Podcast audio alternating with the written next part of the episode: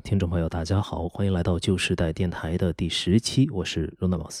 第十期了，所以说咱们来做一个读评论的环节。那很多朋友也在之前的播客中啊留下了一些很精彩的评论啊，我就顺便把他们读一下，然后呃也说一下自己的呃一些回应或者是自己的一些观点。那么很多朋友在最近一期就是我关于 COVID-19 的这个音频中。啊，许多朋友都留下了希望我早日康复的留言。呃，首先感谢大家的关心，但是呃，我要说就是我确实没有什么症状啊，可能也是症状非常轻微的情况，所以说也真的不需要大家担心。那么现在呢，我反而出去有一种可以横着走的感觉。那当然了，这么说可能也不太合适，对吧？那么还是呃，就像上期说的一样，也是希望疫情这件事早日从大家的生活中啊早日的离开，也希望大家也都能保重好自己的身体。很多朋友说，那关于电台或者说关于这个播客呢，至少在 B 站的动态说一下啊，不然的话大家都发现不了这个电台。那么也是像之前说的啊，我就是我这个电台现在做播客的初衷，就只就只是锻炼一下我用大纲稿来说话的一个能力，就是短期的目标仅仅就是在五十期之后把这个话能够说顺。嗯，那虽说长期呢，呃，以后呢长期就是有可能会把一些不太适合做成视频的游戏感想还有。剧情讲述等等，就是以这种大纲啊加一些发挥的形式呈现出来，然后也可以做一个我自己的观点的表达的自留地吧。很多时候，微博啊之类地方，如果你用文字的方式去发表一些观点的话呢，可能会显得有些生硬啊，会显得攻击性比较强。但是如果你用播客的形式在这里用音频来说的话，会更加的温和一些啊，就可能大家会觉得你没有太多的敌意啊，会愿意去。用听声音的方式去听一下这个人，他好像是有一种跟我不太一样的观点，呃，听听他是怎么表达的，就这种呃感觉会更强烈一些，呃，所以说我也挺喜欢声音节目表达观点的，因此可能这里呢也会作为我之后的一个呃观点的表达的自留地啊。现在呢，我的声音节目呢只能算是一个非常没有营养的一个单人闲聊电台吧，听个响还可以，但是。呃，还没有达到能够，比如说去 B 站诈尸一下，然后然后宣传一下的这个这个档次。那么很多朋友肯定也会觉得，怎么不务正业跑去做什么电台了？你的视频的更新呢？然后就会呃出现一些这方面的小小言上，对吧？肯定会有很多的朋友会有这种不满。如果有一些还算有一些质量的东西出现的话，我可能也会在像 YouTube 之类的平台会。把这个声音上传上去啊，或者是考虑开个开个小号之类的，然后把一些呃非游戏通鉴还有非像新游之类的视频呢传到这些小号的空间中，呃可能会更合适一些。因为很多朋友可能也是像是甚至是特别关注了，或者是像 YouTube 是点亮了小铃铛，对吧？就等着我发一个他可能会喜欢的一个视频。但是如果用太水的呃这些东西去。充斥其中呢，也是对所有人的时间的一个不是特别尊重的一个感觉啊。毕竟不是所有人都愿意去听这些东西的。那么以后再说吧。这位叫 Bobby Chan 的听众啊，我不太清楚是不是这么念啊，我一直不太熟悉这种呃拼音的拼法，是不是叫什么威威托马，对吧？那么读错了的话，非常抱歉。他提到 Resident Arc 做的游戏读书会是真的不错。这个我也非常同意啊，就是 Mike 和 Kason 呢，他们在写作的方面，在剧本写作的方面有比较深的见解，呃，而像 JRPG 这方面的写作的方式，或者说他们叫物语构筑的方式啊，我觉得在他们看来，可能是有一种怎么说呢？看山还是山，看水还是水的这么第三层的感觉，就是他的认识可能要高上那么一些。呃，我觉得有时候有些 JRPG 的原作者不一定能想到他们有时候理解的一些东西，但是他们从中看到的闪光点呢，我觉得也还是挺有道理的。当然了，他们解读上没有到魂学家的那个程度啊，就是一句话什么的，或者任何一个线索都能给你拔出很多东西来，没有到那个程度。但是我觉得他们的呃说法，他们的很多理解呢，还是很有启发性的啊。我记得他的 Mike 呢说他是在盐湖城。那说明对宗教或许也有一些不同的见解。呃，很多的 JRPG 啊，也从宗教中汲取了很多东西。我相信他们也有自己的一种理解吧。我还是很喜欢他们的视频和播客的。那如果大家不排斥英文播客的话，可以考虑去听一下。他们在英文的 JRPG 这个社区中，应该算是呃非常有名的一个播客了。我很喜欢听不同人的见解。我觉得不同生长环境的人的见解呢，你没法说他有高下之分吧。就是只有他基于他所在的这个不同的立场就是每一个人，如果我我们按照属性无限细分的话，每个人都分在某一个小格子里，那么他在他的这个格子的立场中，他一定对于世界有他的独到的理解。就就好比啊，我我我自己就很喜欢不同民族的游戏作品，他们体现的内核就不能说不同民族的呃立场或者不同民族视角去看到的很多去解释世界的方式。他们之间有怎样的区别，或呃或呃，就他们之间的区别有怎样的高下？就是他们，呃，是一种区别，但是不能算是一种高下之分。整个这件事呢，听起来可能，嗯，怎么说呢，有点相对主义的感觉。但是在认知世界或者认识世界的过程中呢，我觉得有这么一点相对主义，呃，是抱有这样的一个思维呢，可能能够让自己更加的 open，更加的。能够接纳各种各样不同的观点，然后去站在不同的角度去想一些问题啊，这个时候呢，可能看得更全面一些。呃，就不同的人吧，他的想法尽管和自己有不一样的地方，但是我愿意去理解，就是为什么我们之间会有这样那样的不同啊。这件事本身作为一个观察，就是很多东西作为一个观察对象，它是非常有趣的。所以去了解更多这些事情，我觉得算是一个呃百利而无一害的事。这个也正好可以作为下面观众评论的一个引子。呃，下面这位听众的 ID 呢，可能是猫滚键盘打出来的一串字符串吧。呃，这位观众提到，对于同系列的游戏粉丝内战这件事怎么看？他说到，看最近的 S 一游戏区，呃，XB 二三粉丝大混战有感啊。XB 二三呢，就是《异度神剑二》和三。他提到，有些系列粉丝内战是因为制作人交替平台更换、游戏风格变化等等之类的原因。像这次 XB 粉掐的这么激烈，我是真的没有怎么见过。我个人是一二三都很喜欢的，看到同系列爱好者这么吵，感觉有点难受。啊，那么，呃，和之前呢有和前面那个有点关系的呢，就是大家在不同的立场、不同的角度去看同一个事情的，同去看同一个作品，肯定会有不同的理解。也会有不同的喜好，这是非常之正常的。那么同系列的游戏粉丝内战呢？其实它也不是一个特例啊，就它其实本质上还是跟之前一样的饭圈大战啊，就是它没有它和更加高一档次的，比如说阵营或比如说不同游戏的呃战争，或不同类型游戏的战争，以及再高一个档次的不同阵营的战争等等啊，就都还是一样的，就没有区别啊，古已有之。那别的不说，就是主机圈的，呃，阵营大战，大家大家都清楚啊，世嘉、任天堂啊，世嘉和索尼，然后索尼、任天堂，对吧？呃，等等，就各种各样的饭圈大战的起源，它的原因是什么呢？就不仅仅是呃，像 XB 二三这样的粉丝大混战。呃，就我觉得大家可以仔细想这么一个问题：一个喜欢任天堂游戏的玩家，喜欢任天堂呃主机，喜欢任天堂游戏的玩家，有多大的概率？他会很讨厌世嘉的游戏，就是完全的不喜欢。我就看见任天堂的游戏，玩了以后我就觉得好玩，但是我就是不喜欢任世嘉的游戏，欣赏不来。其实啊，这种玩家应该是极少数，我觉得甚至他不不太能存在这种玩家。你喜欢任天堂的游戏，你大大概率也会喜欢世嘉的游戏。就是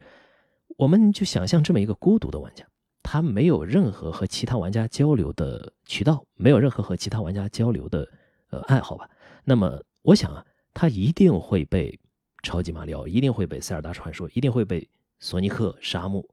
呃最终幻想啊，甚至包括神秘海域、最后生还者等等游戏所吸引。就是他会非常这位孤这位孤独的玩家呢，会自然的被这些游戏吸引。他最多呢。就是喜好这些游戏的程度有所区别，他不会产生说讨厌一个游戏，像喜欢 XB 二的，呃，喜欢《异度神剑二》的玩家，他真的会讨厌《异度神剑三》吗？或者喜欢三的玩家真的会讨厌《异度神剑二》吗？最后为什么会打起来？那原因非常的简单，就因为一个词吧，就我也是后来学的这个词“拉踩”，那或者说比较，就所有的饭圈大战，它它的根源就在比较。就像一开始就看不惯某位男明星的可能性很大嘛？就在女性饭圈里面的话，呃，就像就所有的男明星，他们都是由呃可以认为是某些资本包装出来的，呃，包括他们自己当然也很努力啊，就是做出来的这么一个非常看起来就比较完美的形象。那大家其实相比于你在现实世界中见到的很多人，大家其实都是那种人设非常好的，呃，看起来非常呃漂亮的或者非常帅气的男生，都是这种形象。那作为一个女性饭圈的一个成员，你为什么会喜欢一个男明星而讨厌另一个男明星？其实也可以类比一下，你作为一个孤独的女性娱乐节目的受众，很多时候你只是会喜欢一个男明星到百分之九十，另一个到百分之另一个到百分之七十。你不太可能会真的会去一开始就会讨厌谁，而后来真正形成饭圈大战、形成粉丝大战的一个原因，就在于比较，在于有些人会说你喜欢的这个男明星差，不如他喜欢那个，或者说我喜欢这个，他在某些方面、某些地方他就是比你那个强。出现了这种情况之后呢，那自然就会产生大战。所有的饭圈大战都来自于比较。就像之前说的，任天堂粉丝一样会喜欢世嘉的游戏，一样会是前，一样会喜欢，一样可以喜欢索尼的游戏。他只是喜好程度不同，同时因为出现了比较，出现了拉踩的现象，战争才出现。而这样一个整体舆论场的形成呢，来源于可能是第一波为了捧自己喜欢东西而踩对方喜欢东西的人，就是这件事情，它是一个舆论场的开关，它点燃了这个炸药桶。呃，点燃了大家的怒火。那其他的人看到这些言论之后呢，他是逐层的被点燃心中的这个比较之火吧，比较之魂。啊，原来那个非常超然的、非常独立的那个玩那个玩家已经不存在了，他已经化身成为了这样一个社交网络的一个战士。呃，这个战士呢，就参与到了这个正反馈中。他同时他会带来更多的其他人呢，看到他的言论之后参与进来，最终形成的这个舆论氛围跟大家所在的社区肯定是有关系的。呃，大家可能听过，就是在呃，可能一些博弈的模型里啊，出现了一个典型的决策的问题吧，就是应该叫做 standing ovation，就是这是个什么东西呢？就是演出一个演出结束之后，观众是否会站起来鼓掌的这么一件事。呃，就是很多观众啊，他不一定觉得这个戏剧或者这个东西这个表演它精彩到了需要自己站起来去鼓掌的一个程度，但观众什么时候会站起来鼓掌呢？就是可能啊，前排有一些观众站起来了。那么后排的观众看到前排观众站起来之后呢，他可能也会形成一种呃，大家可能都觉得这个戏挺好的，那大家都起来鼓掌，我也站起来鼓掌嘛，呃，就形成一种共识。而一旦而这个事情呢，它就是来自于前排观众站起来，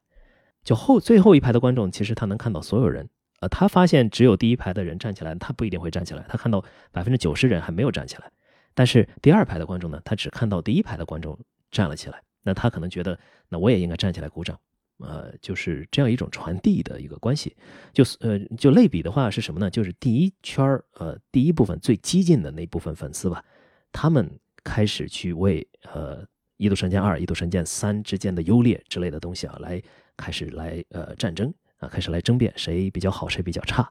那这第一批人争辩的时候呢，那第二批人可能看到了这第一批的人的一个争辩。那看到一些他不喜欢的言论，看到很多激怒他的一些东西之后呢，他也就参与到了这个舆论场呃之中，观察到了这些互相攻击之后呢，就贡献了自己的声量。那么这件事的规模就会扩大，战争的规模就会扩大，然后这件事的敏感程度呢也会扩大，然后次一级的加入到这个讨论中的人就会越来越多，最终它是一个正反馈吧，直到就是所有对这件事可能有一些敏感度、有一些感兴趣的人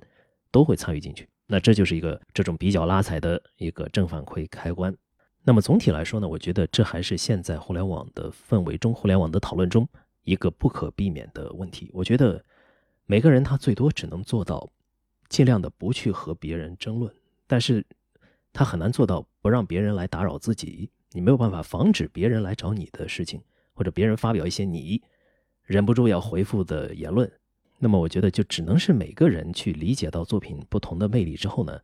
去承认这些东西的多样性，承认每个人的生长轨迹不同，每个人的理解社会、理解世界的方式不同，每个人的价值排序不同等等，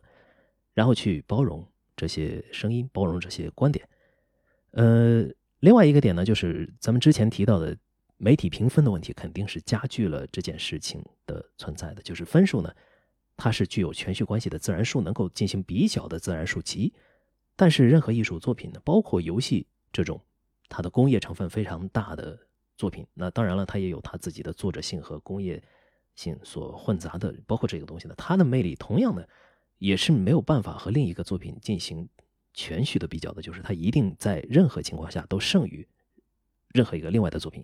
那么，如果大家都能减少一些这种比较思维，那每一个个体、每一个这些东西都是一个独立的一个作品。我们有些人愿意去欣赏它，有些人可能欣赏不来，就就这种非常中立的感觉的话，那减少比较话术在社交网络上的表达，一定能够减少个呃减少争论，那一定能够减少争论。那或者是你能够做到完全不理解任何这些拉踩的比较的表达，克制自己的表达欲，然后理解别人的表达欲等等。让这个争吵呢，只限制在一开始的一小部分人中间，就像是那个 standing ovation 一样，可能只限制在一小部分人可能会愿意站起来去表达自己的一些观点，那其他人呢，就去欣赏自己喜欢的作品。真的，当你一旦是下了场，一旦是开始和别人争论的时候呢，你会发现很多时候就停不下来，你会被别人反驳，然后你会去反驳别人，然后两个人会互相的。加强自己的论点，因为两个人都不想丢面子，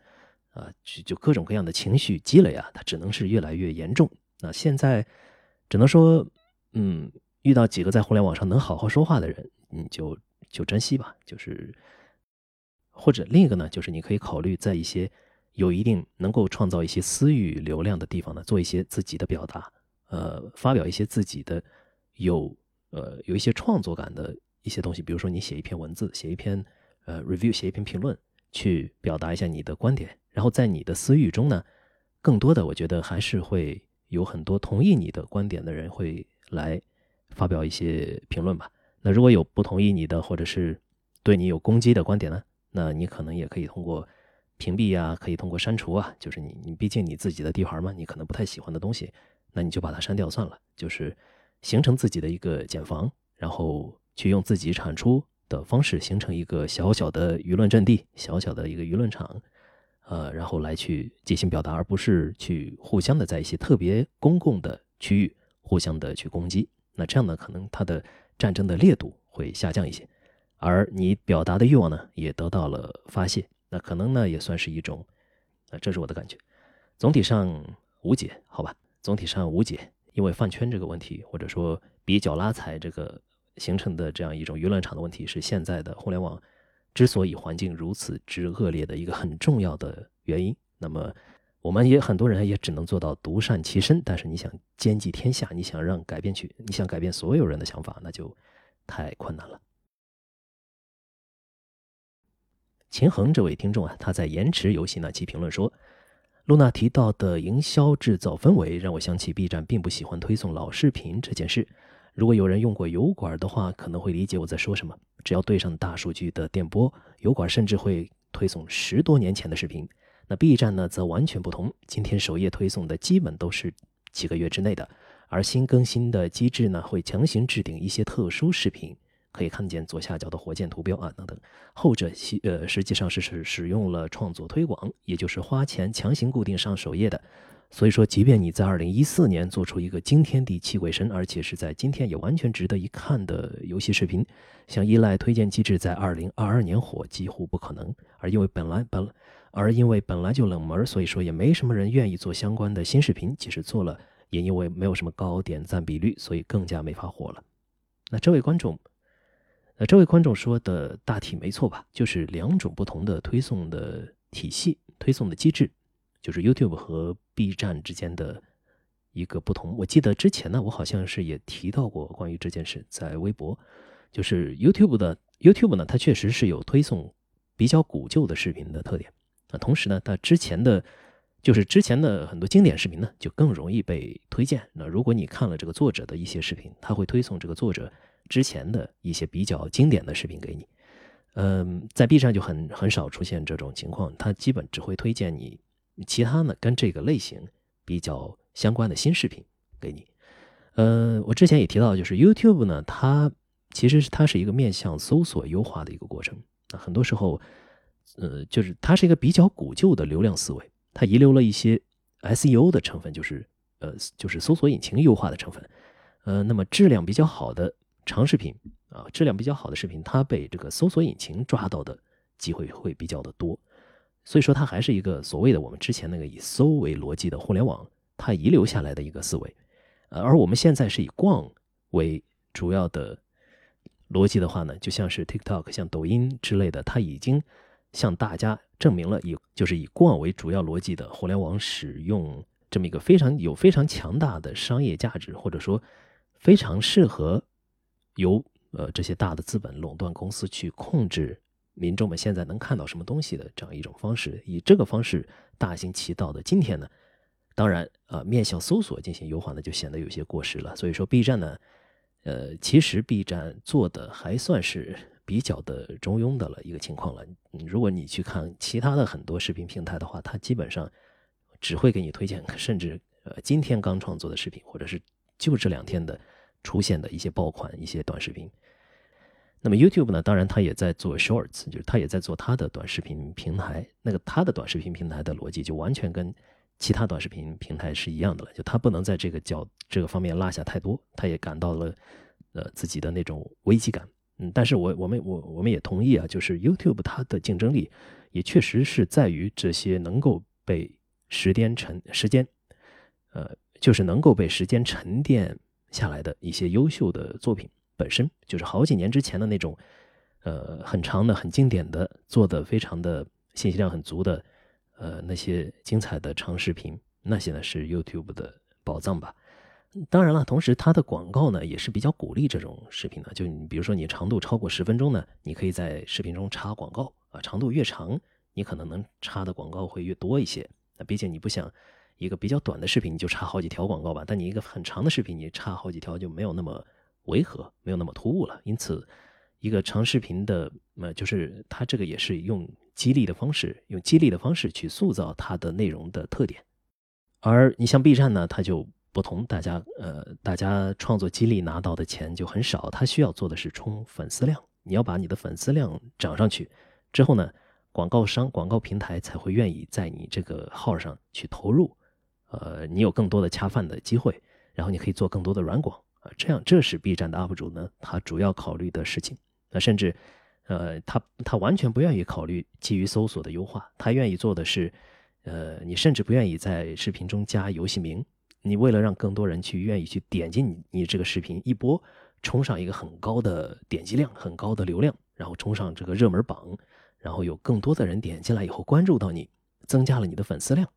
这个是由 B 站的 UP 主的运营思维所塑造。塑造出来的一种创作内容的方式，它跟 YouTube 显然是完全不同的。那当然了，还有一个原因吧，去造成这种不同的一个原因，就是在国外呢，这些 UP 主呢，有些这些做比较长的、比较精品视频的 UP 主呢，是可以，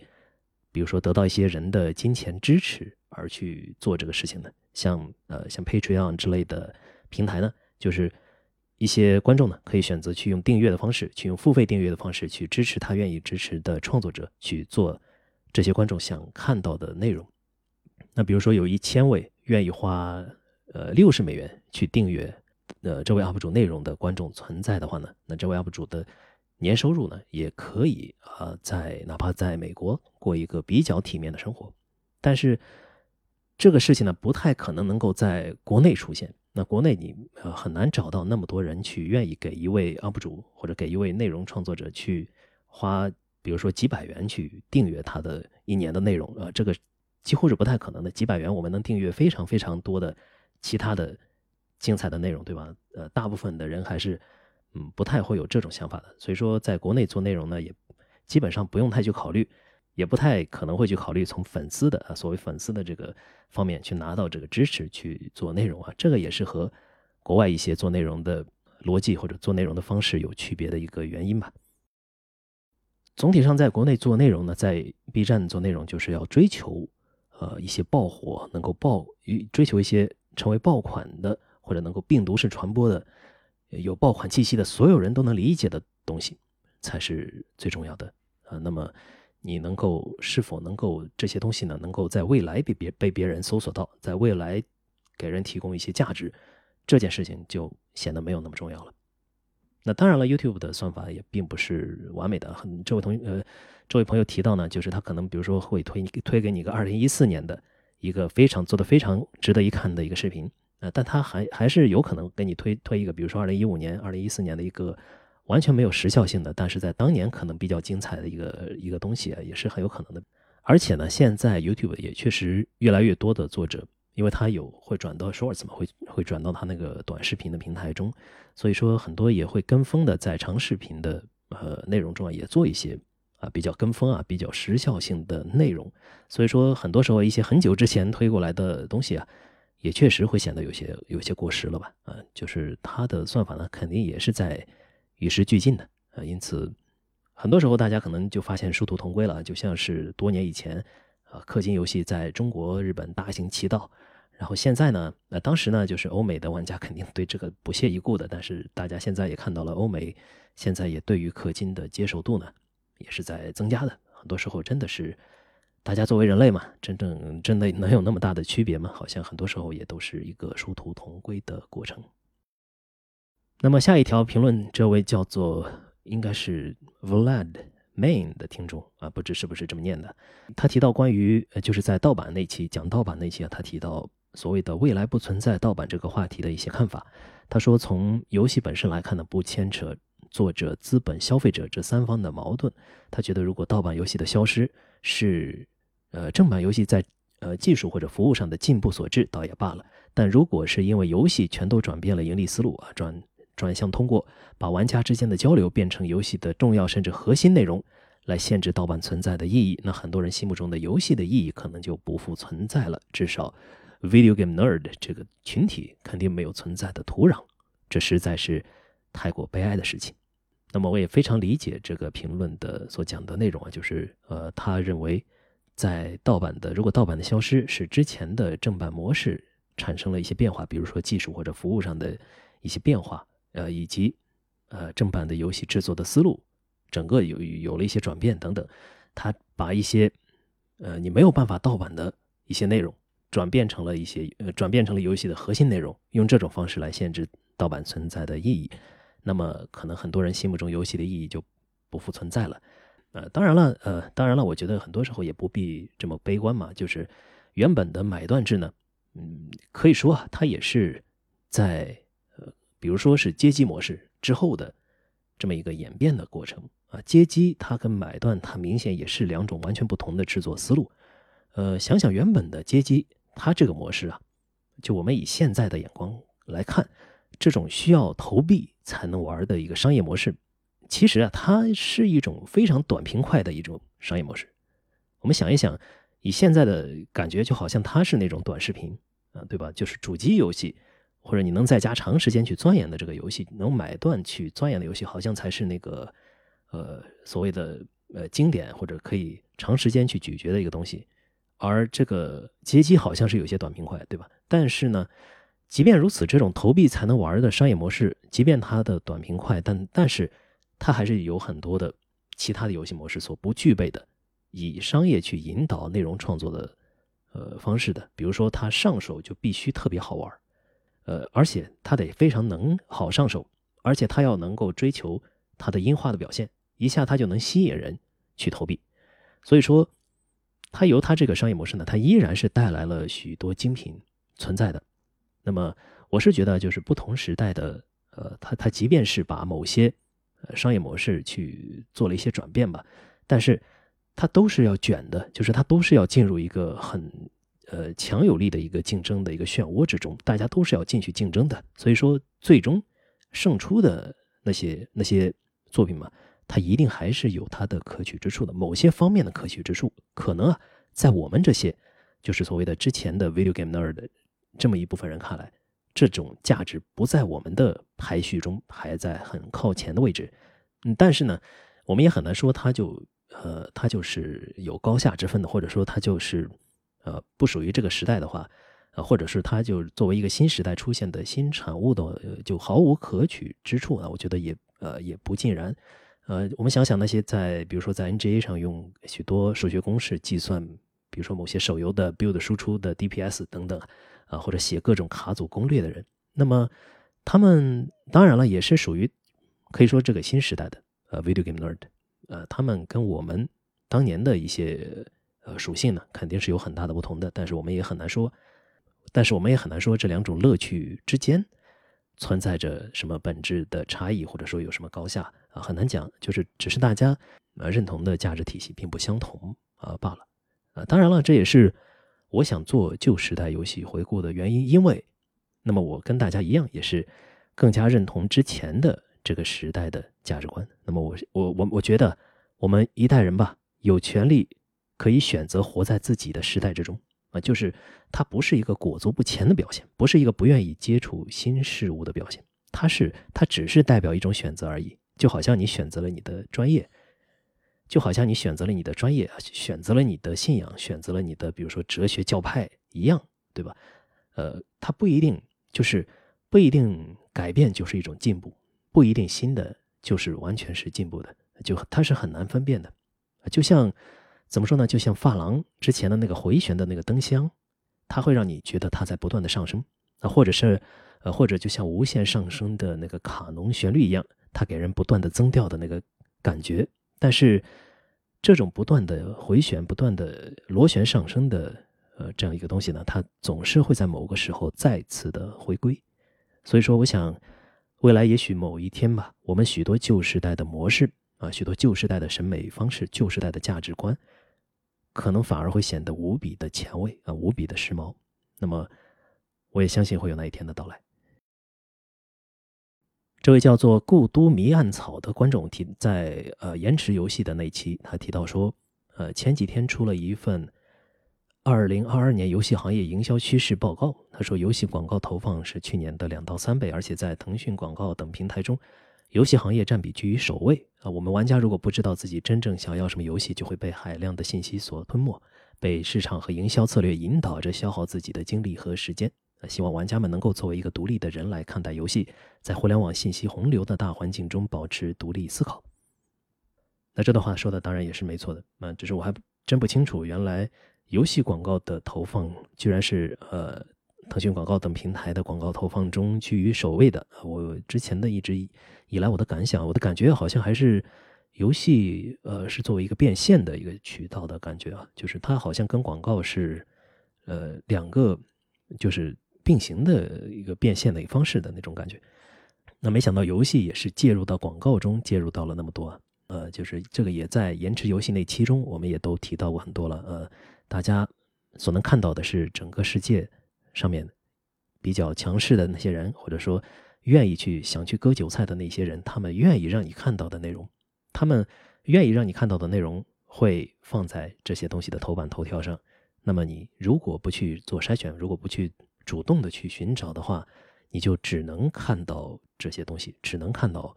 呃，那么长此以往呢，呃，你的思维会被重新的塑造，可以说，也可以说，那么有时候可能会觉得这样更加的舒适，因为它不需要你去跳出什么，你只需要去接受一些东西，只需要去在你，呃，逛互联网的时候看到什么，呃，什么东西出现的次数比较多，然后你就去看它就可以了，你只是一种。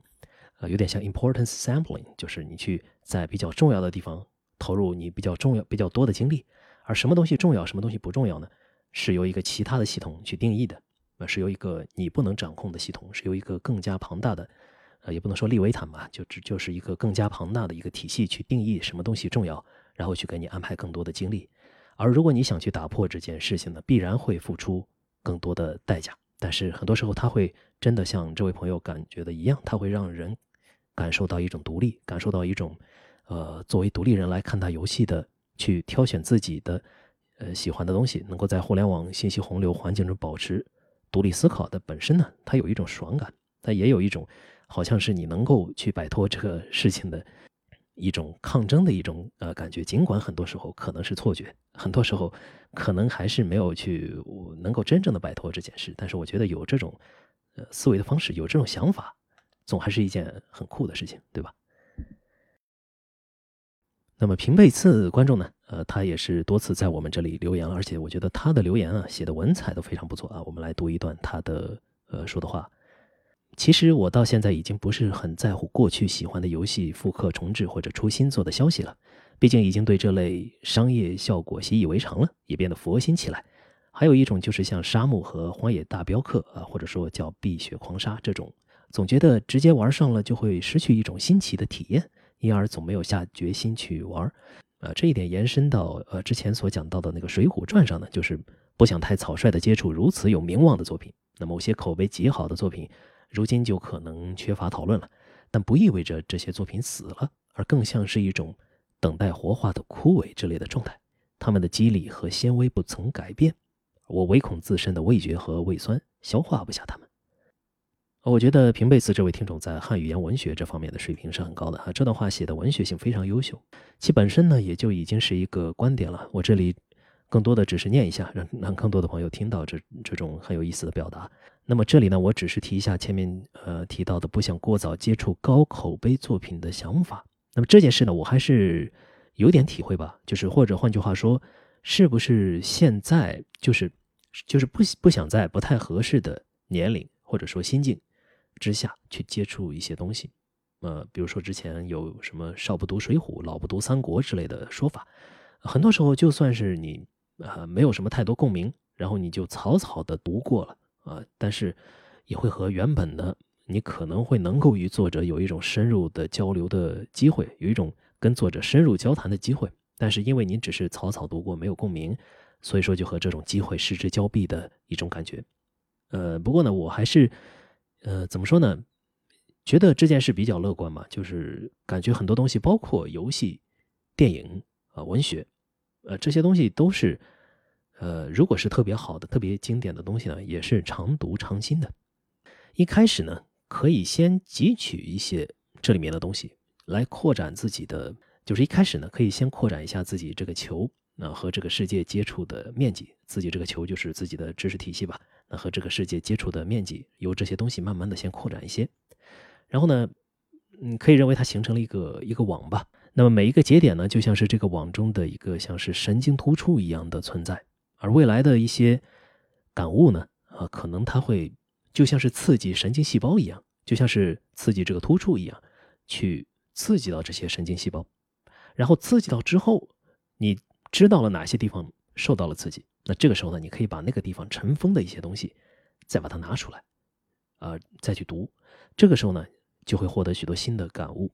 但是如果一开始你没有往自己的体系中放入到这个神经细胞，那么后面的这个刺激呢，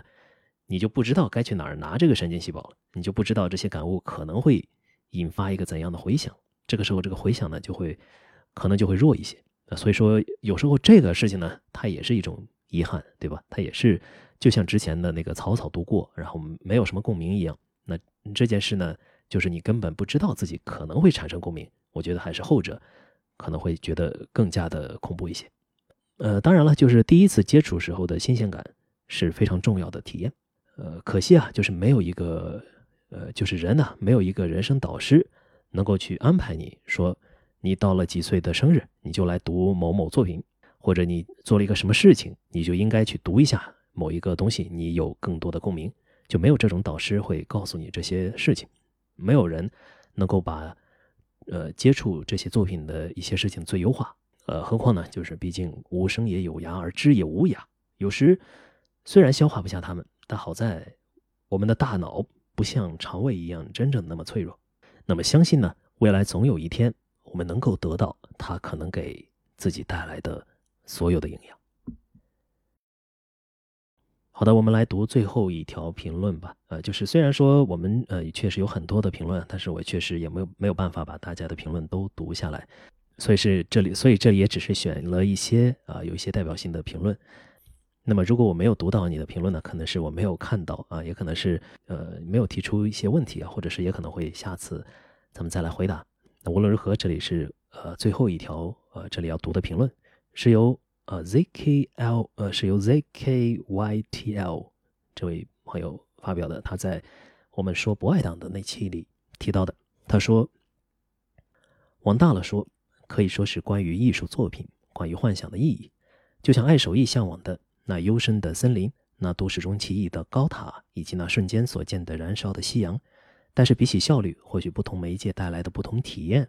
或许是更加重要的东西。甚至当你望向各个领域处于金字塔尖的伟大作品的时候，会发现连媒介也不重要了。嗯，同样的，这位听众也也做了精彩的完整论述，我也不需要补充什么。只是把它读出，只是把它读出来，让更多朋友听到。啊，评论提到了爱手伊，也就是呃洛夫克拉夫特，呃他的这段话。那么这里呢，我就读一下包含这段话的原文，作为本期的结尾好了。那这段话来自洛夫克拉夫特发表于一九三四年的怪奇小说创作笔记。此段由 The Ring of Wonder 论坛的 Advice 翻译。我会撰写小说，乃是因为目睹了某些东西，产生了惊奇、美感、对冒险的向往，以及艺术和文学上的想法、事件、意象。这只是一些模糊、零碎、难以捉摸的印象。如果能把它们变得明确、详细、稳定、形象化的话，我就会获得满足。我选择怪奇小说作为载体的原因，是因为它和我的性格最为相合。时间、空间和自然法则那些恼人的限制，永远的监禁了我们。他们会无情的击碎我们对自己的视野和分析皆不可及的无限宇宙空间的好奇心，把这种奇特的中断或成侵害化为幻影，哪怕只有一瞬间，就是我最根深蒂固的愿望之一。我的小说时常强调恐惧这个元素，因为恐惧是我们心中最深刻、最强烈的感情。要想创造出反抗自然的幻影，它可以提供最合适的帮助。恐惧和未知或怪异有密切的联系。如果不强调恐惧这种感情的话，就很难富有说服力的描绘那被破坏的自然法则、那种宇宙规模的疏离感以及那种异界性了。而让我在小说里扮演重要角色的理由，则是因为我隐约觉得时间这一元素。正是宇宙中最具戏剧性、最冷酷、最恐怖的东西。在我看来，与时间的斗争，也许是人类一切表现手法中最有力、最有效的主题。我选择的小说这种表现手法十分特殊，恐怕也十分狭隘。